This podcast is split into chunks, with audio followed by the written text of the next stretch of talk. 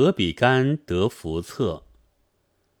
汉征和三年三月，天大雨，何比干在家。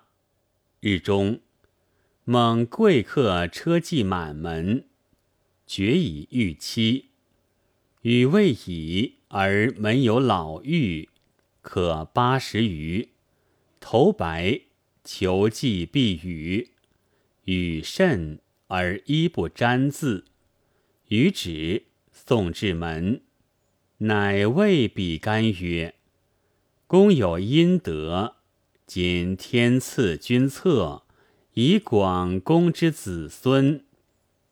因出怀中服策，状如简，长九寸，凡九百九十枚，以授比干，曰。”子孙配印绶者，当如此算。